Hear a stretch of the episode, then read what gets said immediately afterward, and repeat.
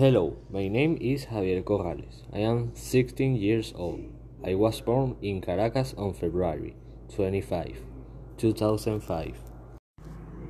I live in the Los Naranjos urbanization in a building that has a beautiful view of the entire city of Caracas. I study third year of high school at the Santa Rosa de Lima school. I am the son of Francisco Corrales and Lorena Irazabal. I have a younger brother named Santiago. My father works in an outdoor advertising company and my mother is a dentist, but currently works as a homemaker. I consider myself an chilly shy, cheerful, good and very patient young man but sometimes I love the good intentions of people. Since I was little, I have felt a lot of passion for the piano, an instrument that I practice and of which I am very fanatic. I really like classical music. My favorite song is for Elise. I am an nice, talkative, and curious person. I also like to hang out with my family.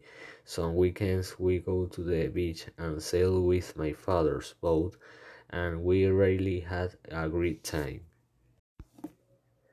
I feel very happy when I am with my family. They are very affectionate with me and throughout my life they have given me the opportunity to study in good school to travel a lot, see spectacular places, and most importantly, to teach me values such as respect, tolerance, and love. When I am home in the afternoons, I really enjoy exercising and I love going out for long walks with my dad and my dog.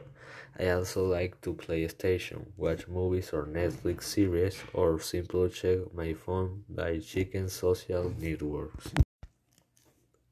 I have a pet that I consider my best friend, a dog named Pichu, who has been with us for three years.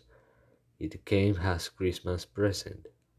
We also have a parrot that we found injured on the street and we adopted it eight years ago. Since I was little, I have had pets. My parents instilled in me great respect and love for them.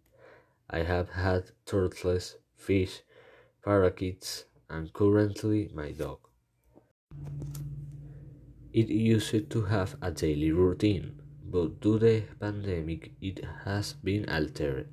I try to fulfill my obligations and do this all the time, but I feel little discouraged and unmotivated.